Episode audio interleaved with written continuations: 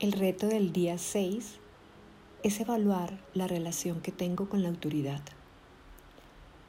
Vas a revisar si tienes referentes claros, si te cuesta dejarte guiar, si te molesta que te digan las cosas que tienes que hacer, si crees fácilmente en figuras de autoridad o si por el contrario ninguna te es confiable.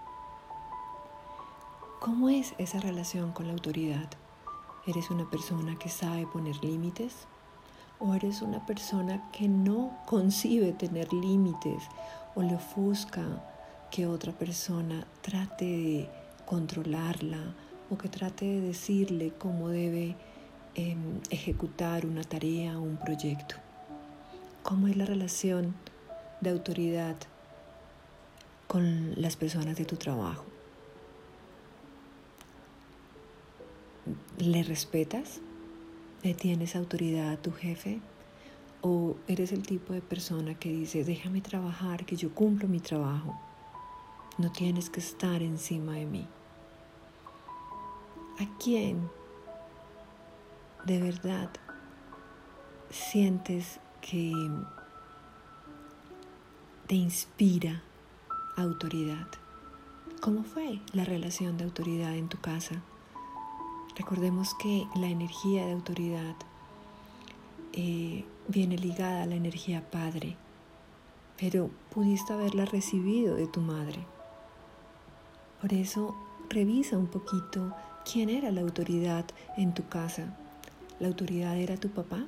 Evidentemente en tu casa las decisiones, la guía y la última palabra la tenía tu papá o por el contrario estabas en un hogar donde se hacía la voluntad de tu, de tu mamá.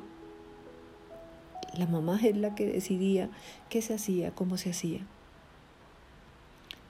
Es posible que hayas vivido en un hogar donde solamente existiera una de las dos figuras y eso te haya conducido a ver a tu mamá o a tu papá en una de las posiciones o asumiendo ambas.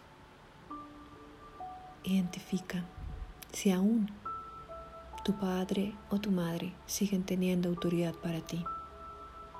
¿Qué tanto te importa las opiniones de ellos en tu vida? ¿Qué tanto te importaban? Puede ser que ya no estén y aún sin esa presencia física siguen ejerciendo autoridad en ti.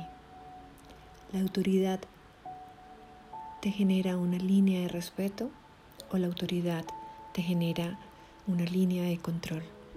¿Cómo es la autoridad para ti?